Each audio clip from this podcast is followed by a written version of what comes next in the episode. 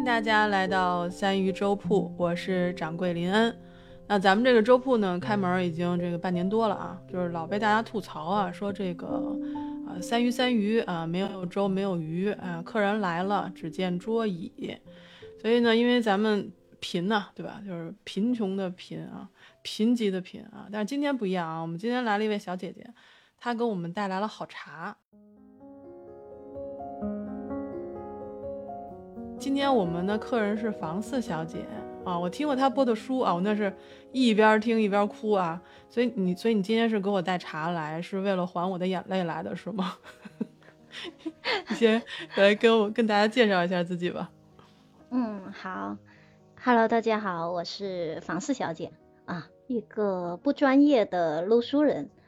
啊，在今年四月份的时候就在喜马上啊活动比较。啊，活跃，然后就认识了咱们的林掌柜，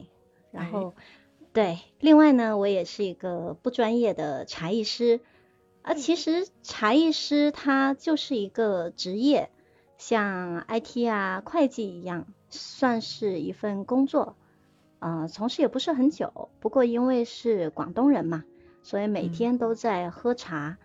所以前段时间就跟啊林掌柜说，特别想和大家啊分享一下，唠一下大部分的人的一些茶生活呀，还有我从事茶叶工作的一些比较有趣的事情。嗯，太好了。来上茶上茶，上茶上茶啊，叫什么去除烦去腻不可无茶。然后我们今天来聊一聊茶啊。所以你看看我们，因为因为我是北方人，对吧？你是南方人，我其实也很想知道，就是，呃，嗯，南方人喝茶跟我们有什么区别？哎，你你来跟我们来说一说。嗯，如果说喝茶的话，就呃，南方人来说喝茶可能就跟呃家里的茶具啊，跟锅碗瓢盆一样，就非常非常的常见的。你家里边有锅碗瓢盆，有吃饭的家伙，那就肯定有泡茶的家伙。你去到一个人家里边，肯定第一件事就是坐下来啊，先喝杯茶，给你泡个茶啥的。我之前有听听听一个朋友说，嘿，家里人吵架，要要要找你干架来着，然后去别人家里先喝杯茶，就先把你引到了哎那个。茶边，然后沙发上，咱们坐着先喝几口茶，然后咱们再说事儿。这其实就是我们日常生活，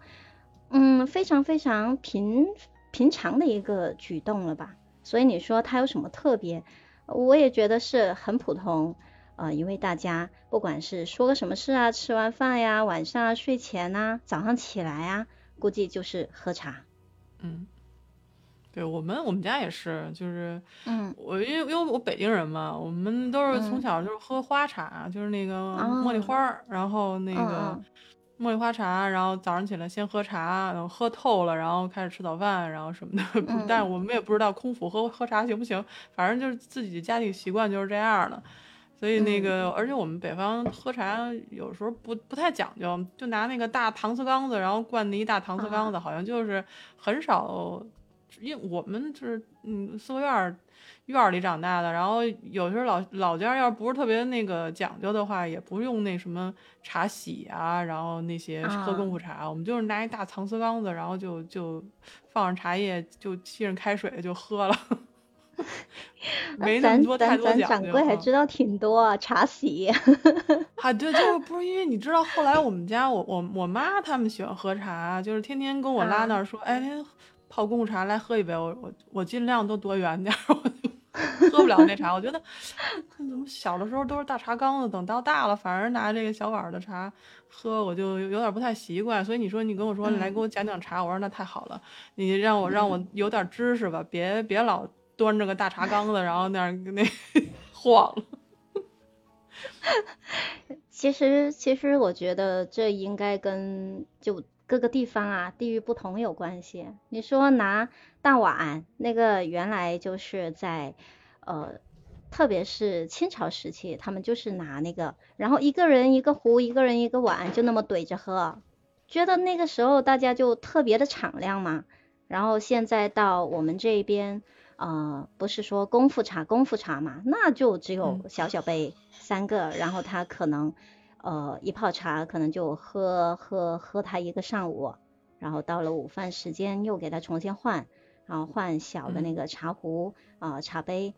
有个很搞笑的，就是家里面就算是来了再多的客人，哎，大家都嗯轮着就三个杯子啊。然后大家就轮着喝，一每一次都给你重新洗，然后就三个，哎，我也是服了，你知道吗？但是家里边就就大家好像都知道这样子，然后也来，然后呃先给你上啊，然后大家又重新再泡，然后再给你上茶，就边唠嗑边喝茶咯。就我们家那边其实也有也有那种盖碗茶，也可以喝盖碗茶，但是一般也就是客人来才才出。我们一般跟家里头都自家人或者说特别熟的朋友，也不上太太讲究的茶具，就是大茶缸子或者玻璃杯，就玻璃杯 就就就就就可以了。有的有的，像江浙那边泡一些呃绿茶，因为它真的是跟。它的茶性有关系，像比较嫩的绿茶或者是比较优品的红茶，我们都是直接拿那个玻璃杯来泡的。不过广东这边就喝的比较少嘛，因为广东它喝的茶的味道比较浓、比较重，那种的话，它对水温啊还有茶具啊就要求厚实一些，可能会用紫砂壶，还有呃其他的像刚刚说盖碗那种比较厚的盖碗也是可以的。像盖碗的话。嗯，那是哪儿啊？那个景啊，景德镇，景德镇和和潮汕这边的盖碗，它都有做，但它就质地上面它就不一样。像呃景德镇那边，他们喝的比较多的可能就是呃绿茶或者是红茶，然后到了呃广东这边呢，他喝的茶就是像什么大红袍呀、铁观音呐。那像这种的话，它是需要一百度的开水，所以它在器具上面它就会更加的厚实一些，它耐泡嘛，所以它也是有这个原因在。你说我拿一个玻璃杯，天天泡个一百度的开水，呃，可能早上泡了，我大中午还不一定喝得上。对，我就在导热嘛，然后以前喝茶的时候倒水倒的热的，就你拿那个手拎着那杯子，哎这。就你没法摸它，所以我那时候也就纳闷为什么非要用玻璃杯沏茶，所以还是搪瓷缸子带劲。玻璃杯的那些水温不高，那种拿玻璃杯按照嗯就呃学术上来说，它应该是泡那些呃温度比较低的，像八十度左右、七十来度这样子的茶是 OK 的。你说泡太热的那种，那不行。因为我们不是特讲究嘛，有时候家里来人就说这个，哎，一会儿要来人，先把茶焖上，然后那个，嗯，就倒点水，然后先先把那茶叶给给泡开了，然后等人来了以后呢，再给往里续热水，这也是一种喝法。就至少我我们小时候是看大人是这么沏的。嗯，那边你们泡的就是花茶嘛，是吧？对，花茶，花茶绿茶。对啊，它焖一下，那个味儿，那个味道会出来。像那种比较嫩的茶叶的话，它焖的话，它就会变苦变涩，所以很多人就喝绿茶，泡一大杯那个那个玻璃杯，然后泡了出来，可能就觉得，咦，怎么这么难喝，这么涩？哦，嗯，所以它那个呃茶叶越嫩，它的泡的那个时间就不能够越长。哦，是这样。像哦，对啊，所以我就觉得还是跟地方喝的是有关系的。像咱们北京那边喝的呃花茶，它泡的时间久一点的话，它那个茉莉花的那个香味儿，它会更出来一些。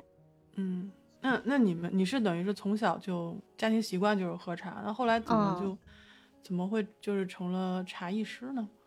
哦，对对，因为呃广东人嘛，从小真的就是喝茶。呃，在爷爷，因为我是小时候是在啊长辈身边，就老人家身边长大的嘛，他们一起来就啊洗漱一下，然后就开始喝喝个茶，就坐在那儿，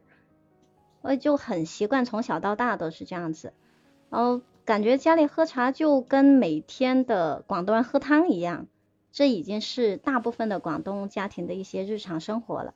那我们那边经常喝的是单丛。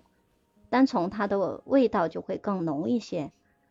嗯，是前几年，然后有一个朋友他在那个茶协会里面做会计嘛。其实他是一个湖南的朋友，他以前都不喝茶的，但后面他进去那个公司以后，就开始给我带什么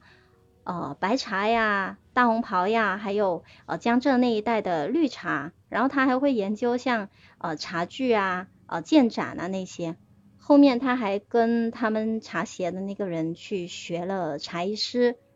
然后想着，哎，反正我对这一块也挺喜欢的，那就一起学呗。也是因为有朋友在学这个，所以呃也就一起去把这个给做起来了。现在说那个湖南朋友他哦可喜欢喝白茶了，他原来真的一点茶都不碰的，我觉得这个转变太大了。一点茶都不碰的人，然后成了这个茶艺师是吗？对啊，哎，其实茶艺师他只是一个技能，就像说为什么？呃，像日本嘛，他们不是老是说什么茶道啊什么之类的，那为什么中国就没有说有茶道，就只有茶艺师呢？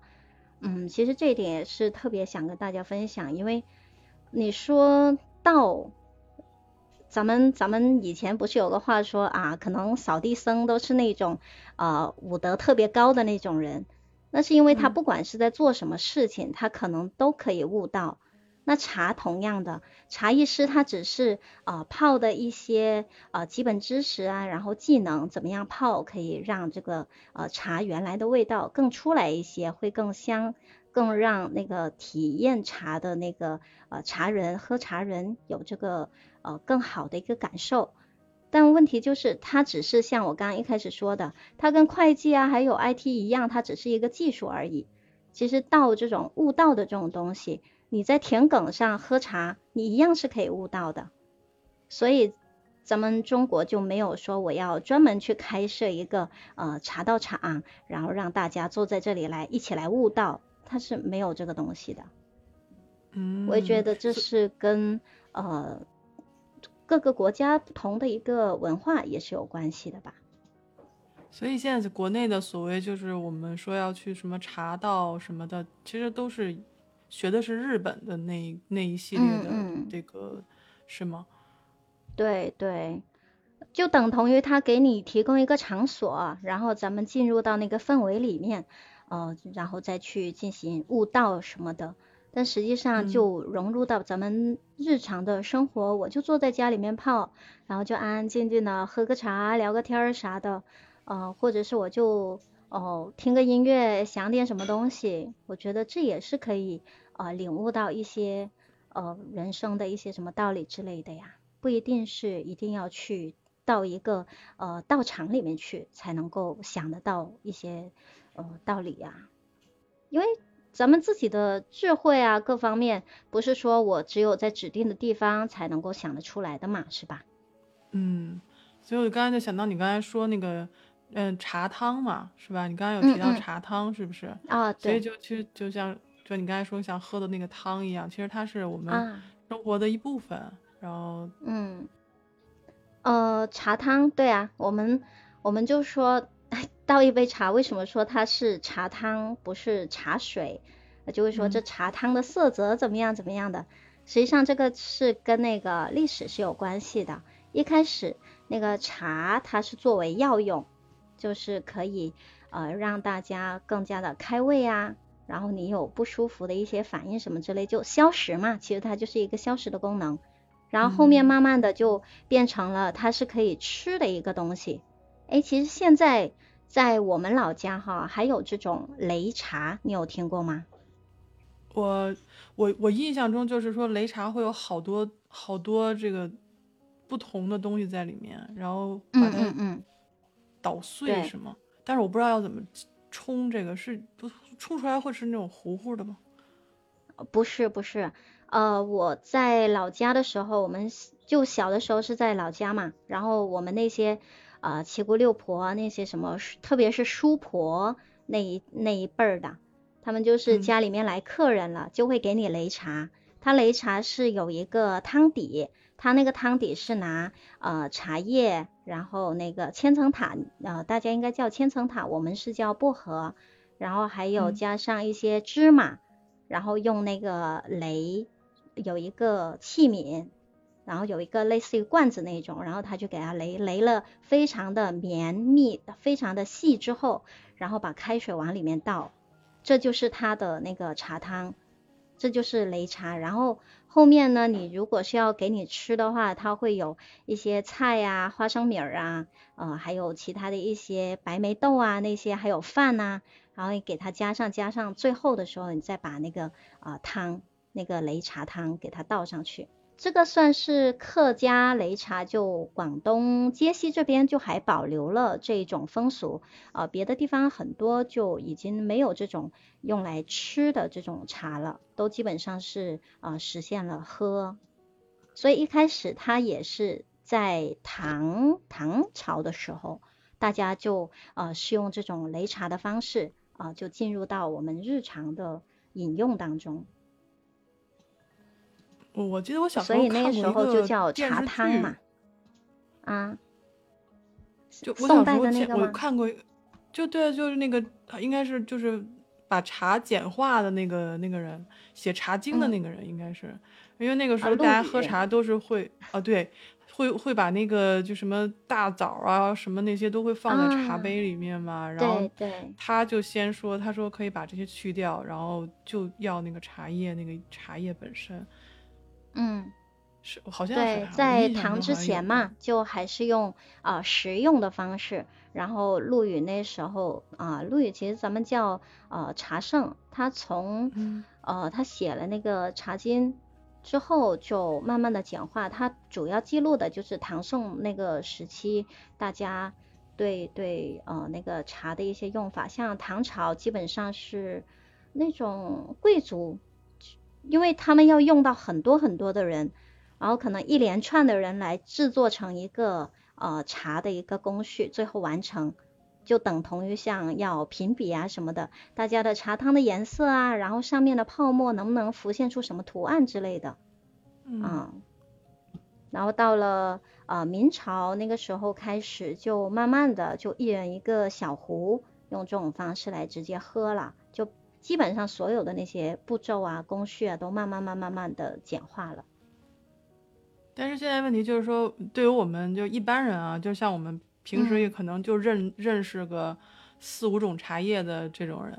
其实对于这个茶文化、茶历史啊这些，其实都不是特别的清楚，然后也没有太多的机会去去学习。所以你说真的要去，比如说你像我们老北京有时候就是茶馆啊，是吧？就是嗯嗯嗯，听书啊什么这种，其实也就是茶馆。然后慢慢茶馆也就没落了，然后就就更没有地方去喝茶。然后自己在家里就像我们就喝点花茶，然后铁观音、绿茶，呃，龙井，大概也就也就是这这几种吧。就手指我反正两两只手能数得过来的，我认识的。但是你其他的就真的是，对于我们仅限于就说啊，这个我喝的顺顺口不顺口，然后其他的就真的不知道了，像什么水温啊，哪儿产的，有什么讲究，真的就不懂。啊，这个很正常的呀。像，呃，其实咱们喝茶的话，你说我不知道那些茶知识，我就喝不出茶的好坏来吗？其实也没有，就是跟我们的呃地方有关系。其实那个我原来也以为呃茶。它究竟是怎么个分类？因为广东这边真的很多家庭都在喝，就以为自己其实了解了很多。呃，学习之后吧，然后才发现原来那个茶它是有分为六大类的，就像绿茶、白茶、黄茶、青茶、红茶、黑茶。像你刚刚说的，呃，龙井啊那些，实际上它只是呃这六大茶类里面去分出来的一个茶的名字而已。哦。那就是，其实我就我就说，其实当然了，就是说，如果我没有说真的是学习过这种，呃，茶文化，包括它的历史啊，像故事啊这些，我们可能都没有学过。但虽然不影响我们去喝这个茶，但是可能你当你知道更多一些的时候，你在喝这个茶的时候，你会可能体会到更多的或者不同的东西。就是你像说绿茶、白茶。啊黄茶，然后还有什么什么红啊青茶，还有什么黑茶是吗？啊，还红茶，就这个，就对于我来说，我可能就知道绿茶和红茶，然后白茶我听说过，但我完全不知道是什么。然后青茶和黑茶，还有还有清，这叫什么黄茶，我就完全没有听说过了，就就是啊，那么多色吗？就这青茶、青色跟绿色，嗯嗯嗯，还是黑色，这就这这有什么区别吗？就有什么区别之类的是吧？啊。这到底是怎么个分法？就绿茶和那个红茶，我们我就可以说，我们先，因为大家肯定都喝过，我们就先不说了。就比如说像白茶呀，然后黄茶呀，像这种，到底是个怎么个讲究呢？这什么意思呢？嗯，其实一开始那个按颜色分，它就是茶汤的颜色嘛。有绿茶的话，呃，它的那个叶子是比较绿，然后泡出来的那个颜色是比较呃清亮的那种颜色。那绿茶和清茶它的区别呢是啊，清茶它实际上是工艺是不一样的，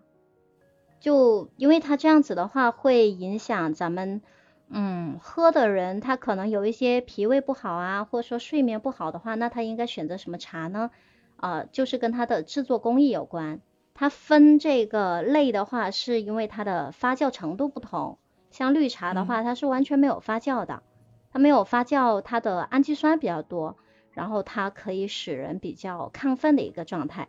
所以一般大家就会说啊，如果比较困的话，白天早上上班就可以喝一个绿茶，就比较提神嘛。如果你脾胃比较不好的话，你就不要喝绿茶了，因为喝绿茶它另外一个来说，它就是比较刺激那个肠胃，那你就可以选择喝红茶或黑茶。黑茶它是发酵最高的是呃百分之百，而且呢还可以继续发酵，所以黑茶它是可以囤放很多很多年的。像那种发酵比较短的，它就只能够是喝呃新茶，像绿茶。青茶、红茶这些都是新茶，像每年叫什么清明前、清明后，都是因为呃要喝当年的茶，所以才出来。嗯，那个像这种什么时候出的茶比较好，是有这么一个说法。嗯，那那刚刚就比如说我我知道有普洱茶，对吧？那普洱茶应该在这里边算哪一种？呃，普洱茶算是黑茶，它是可以长久放的，然后它是属于那种。呃，刚开始的时候是窝堆，呃，给它去发酵，就囤在一起。然后呢，发酵到百分之百的时候，就把它做成饼或做成其他的一些形状，给它就易于呃储存嘛。储存了之后呢，你如果找一个我寄给你，然后你找一个比较干燥的地方，我现在不喝，我就放着。放着的话，它放的时间越久，它还会持续的去发酵。然后这种的话呢，基本上都是黑茶。像安化黑茶，就像那种里面它发酵到一定程度的话，还会长金花，那别人以为是发霉，实际上它是金色的那种金花，这是呃另外的一种呃物质，就是那种菌呐，它其实对人类也是有好处的，对身体。黑茶是事后发酵。啊，还可以继续后，还可以继续后发酵的那种，就叫黑茶。你就越放越好，越放越沉的那种，只要你保管管理就是什么保管得当的话，对吧？就别真发霉了。嗯，那是 像可以放的这种，还有另外一种就是白茶。白茶别看它好像刚发酵，可能就是呃百分之十多、二十多的发酵，然后它就给它制成了茶，你就可以出售了。这时候你喝的话，那个味道是比较清香的那种。但如果你放的年份够久的话呢，它会变成啊花香、蜜香、果香，或者是有那个红枣的那个枣香味儿。它这个放的时间越久，它的那口感是越纯越绵的。嗯，白茶它为啥就没有发酵到那么多也可以存放呢？实际上是跟它制作工艺有关系，它是。和古代的那个制作工艺是完全一样的，它没有经过什么发酵之类，它是直接通过日晒的方式来进行发酵，所以它那个是可以跟呃古代一样去囤放它，这个是没有问题。然后我你听你说完了，有像什么蜜香，然后果香，然后我就吞了一口口水。作为一个吃货，对吧？虽然我我们都没没，我都不知道我我有没有喝过白茶，但是一听你说这个的话，我就特别想喝。嗯，就觉得哎呀，对吧？真的，我觉得这个过程是很奇妙的。你现在先喝一个一两年的，然后你再喝一个五年左右的，你再喝一个十年以上的，一模一样的茶做的，啊，就制作工艺都一样，但你喝出来那个口感是完全不一样。而我也觉得这也是茶比较吸引我的它的一个魅力所在。对，因为我就想说，它即便它是就是你比如说它是个茶树，然后你把叶子摘下来，然后你制作之后，它并不是说就死掉了，它其实今年就就是经过年岁之后，它还是它还是这种活跃的，还是这种活的状态。我觉得这个其实让我是挺吃惊的。像你今天跟我一说，嗯嗯，对，我们在你你这么说，我也想到我在一开始上课的时候，老师就跟我们说，呃，茶。它这个字是怎么分的？它其实就是呃一个草字头，然后中间一个人，下面是一个木字带钩的那种嘛，就说是人在草木间。其实讲真，我刚开始听到他这么说的时候，我想到的四个字是人如草芥，就人跟植物是一样，就很平常。但是像茶的话，其实植物是真的是大自然的一个恩赐，它没有啊那么高大上啊，或者说怎么样我才能够获得，它已经是我们现在平平常常都可以看得到、可以接触得到的了。就像我一开始说，跟咱们锅碗瓢盆是一样不可缺、不可缺少的。对啊，我觉得其实你刚我刚才在想，你你拆分这个字啊，就是人在草木之间，其实我觉得就是。一个，我想到就是说，比如说你人和茶树的关系，或者人与自然的关系，其实有的时候我们太把自己当回事儿了，就是把自己就是好像超越在所有的物种之上的时候，其实你你放大了想，在整个地球上来讲，你其实跟所有的植物动物，你必须是相和谐相处的。你就比如说像茶，像这些草木，你嗯，你你使用它，你你帮助你喝了它，然后你觉得这些茶对你有好处，你你你其实。我我都有现在有点说不出来，这种到底应该去怎么解释这种感觉？但是就是就有那种感觉，就是你你跟草木其实跟那个草木之间其实没什么区别嘛。我其实我也觉得这应该是有那个啊，一开始说道茶道 茶道的那种悟道的一个境界 在里面了。对对，咱们道行太浅，还没有领悟到。但是，但是我们至少就是我们当看到这个人在草木间的时候，你就会会有一种感觉，你你心里会会会有一种怎么说，一种感悟，就是嗯嗯，因为草木对我们来说，茶这个是我们后来命名给它的，但其实它也是就是一种草木，对吗？就是跟其他的草木一样，所以我就觉得就是有所感。我们不敢说，我不我不好说有所悟，但是我只能说你你刚才说的那个。人在草木间，就是茶嘛，就是我有所感。对，它从一片叶子，然后变成了呃茶，然后泡出整个茶汤，然后咱们去喝它。这一整个历史呀、过程啊，我觉得它这个，嗯，是不是也跟我们呃人的一生其实也是没有什么两样的？嗯，想一下我们。在做的那些事情，然后呃就反复啊循环呐，然后咱们在最后求到的一个是，应该说得到的又是一个什么样的东西？我有些时候也是也是会这么想的。嗯，我还想到一个，你看，比如说刚才我没有说这个白茶，我没有说这个黑茶，它会自己自己再去。发酵，它其实也是，也是有自己的一个，就是越越越越久越纯的这一种感觉。那像我们做人，我们交朋友，我们其实也是，也是要经过时间去考验、去沉淀、去沉积，然后它才会有自己的一个，去经历事情，才会有这样的一个，嗯，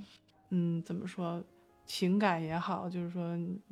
也好，反正就是要经过时间的。我觉得，反正就是有所感吧，就是。你不能不不是说成系统，或者说能我说的多好，但是就是你跟我讲了以后，我就会有所感。所以我觉得，嗯，这些年提倡就是我们要文化自信，我们要有就是再去再会再去找到我们这种传统文化的根根头根源，我们去多学习一些，我觉得就是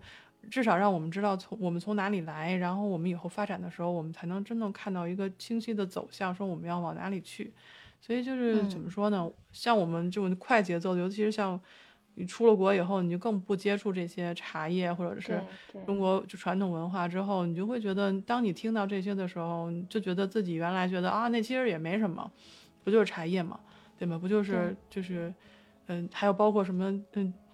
其他的一些传统文化，你比如说什么呃书法呀，然后是古琴啊这些，就音音律这些的，我们都已经好像觉得不重要了，因为考试不考，升学不升学不考它，所以我们可能就不太不太注重了。我觉得其实近几年去去说这些像诗歌，像像这些古文化，我觉得。去去倡导大家去学习，我觉得其实是一个非常非常好的一个导向。嗯，我也是觉得这几年吧，然后对这种传统文化的这种重视度，它是很明显的有呃表现出来。昨天我还在跟朋友在说这个事情，说原来咱们看书呀，啊这个东西现在已经越来越少人有这个耐心和时间去慢慢的坐下来安静的翻一本书。然后咱们可以通过，但是啊，就说看书呃修养啊，或者说文化这一块儿，呃，它也是慢慢的会随着这个高速发展的一个时代的这种脚步，然后换成另外一个方式，然后继续传递给啊新生代的这一群人。其实像刚刚说这种传统文化，呃，茶艺啊，然后呃书画那些，它也是一直有在传递。也算是一个文化传承吧，我觉得，它虽然说，嗯，跟原来的呃那些方式有很多的区别，呃，可能很多不一样了，但是呢，它的精髓还是在里面。我个人理解，它就是实际上学这些呃传统文化的东西，更多的是在这个快节奏的一个呃时代下面，呃，给我们自己的一个呃身心的一个滋养吧，就算是。呃，你你的脚步可以快，但是你心里面的一个素养啊，然后呃，你的一个就像以前说的修身养性这一块的话，你是需要慢节奏，慢慢的去积累，然后慢慢去体会的。是的，所以我也是觉得，嗯，在学，在继续去接触这些传统文化的东西，呃，在心灵滋养这一块是呃有很深的那个帮助。同意同意，非常同意。所以，我们我们三一周铺做节目的时候，我们就是像，比如像今天你来跟我们讲讲茶，然后之前我们也做过，像包括这个一些国风的一些这个传统文化，包括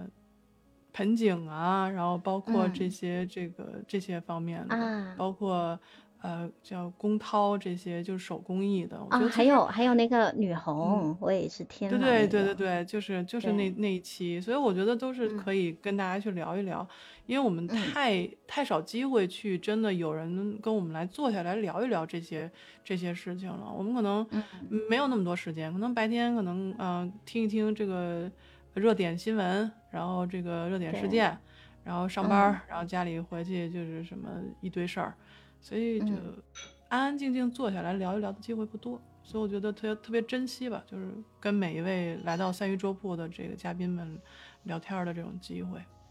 嗯，我是觉得也算是借这个平台，然后让大家呃真的能够有那么一点点，哪怕是一点点的那个小感悟，可以给自己的心啊预留一点点的时间，然后去啊。回归到自然呐，然后想一些啊比较啊比较慢节奏的事情，我觉得这也是非常好的一个事情，因为我们总是不能够说我就一股脑的往前跑嘛，那很多时候像呃是不是应该想一下，嗯这个究竟是不是自己想要的，然后哦再想一下像这个社会啊，我们是不是能够做到什么样？如果只是一直的。像个机械那样子往前走，我觉得这样子，嗯，应该有点辜负人生吧，太累了。对，嗯，我觉得为什么就是说，我觉得喝茶这件事对我来说是有一种感觉，就是我们要忙里偷闲，坐下来好好的去去去喝一点东西，喝喝茶，然后去去真正感受一下你你喝进肚子里面的东西到底是什么，或者说你吃进肚子里的东西到底是什么，慢下来，哪怕说我们可能一个月里可能有一天我们慢下来，我觉得都是一种非常受益的一件事情。对对。之前学那个嗯心理啊，他有说一个正念正念的方法，就是你吃饭你就吃饭，你喝茶你就喝茶，你做一件什么事情的时候，你就啊把你的注意力就集中在那件事情上面，然后就觉得其实嗯他这个所谓的正念的一个概念，应该也是像咱们说的。呃，你就认准了那个事情。你如果是在休息的时候，你就好好的享受那个休息的一个状态。其实我是，我其实刚刚你刚刚我说这个时候，突然想到一句话，就是说是，嗯，吃饭的时候吃饭，睡觉的时候睡觉。嗯。就看起来好像很很正常。你睡觉的时候当然睡觉了，对吧？你吃饭的时候刚刚吃饭了，但事实上很多我们这种最简单的事情我们都做不到。对对。嗯，你觉得可能字面上来看是挺容易的，但实际上你要真的去这么去做的话，嗯，其实我觉得我还不一我我还不一定做得到。你就说吃饭嘛，啊，吃饭你你要不要刷一下手机啊，看一下信息，回一下信息，或看个电视啥的，就没有把那个注意力集中在我究竟吃了什么东西，然后。它进入我的呃喉，进入我的胃是一个什么样的感觉？实际上是没有的。嗯，我可能就是对这个喝茶这件事，我可能并不是特别，因为我爸妈喜欢喝茶，他们早晚都喝。然后就是我是属于对于吃饭特别专注的一个人，就别的事我不一定能专注，但是吃饭这件事我特别专注，因为我的我吃饭的我吃饭的那个饭量特别小。所以对于我来说，每一口就是一口就是一口，我可能米饭可能大概四五口就吃完了，就是很少的，就是米饭，然后包括就，所以我特别珍惜我每天吃到的米饭，就是，所以一口真的是我会我会很开心的去吃它。所以我现在说我虽然不是很瘦啊，我虽然吃的少，但是我不瘦，我身上的肉都是我真的很用心很用心一口一口吃出来的。所以我 很用心的囤起来的。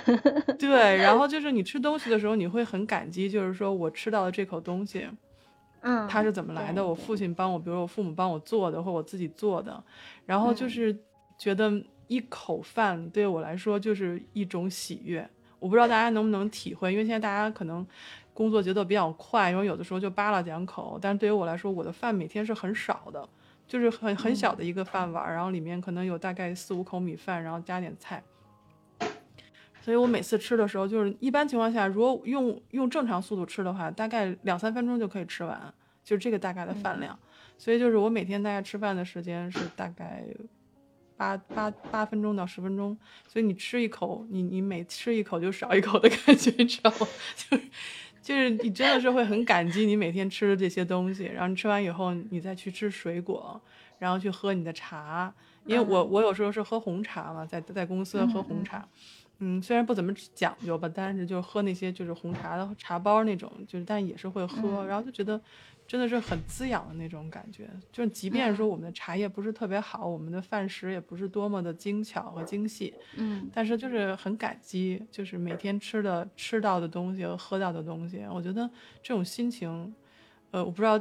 现在大家能不能理解到这种心情，真的是非常非常，就是你就会很开心，就每天你吃东西的时候你会很开心，就这种感觉。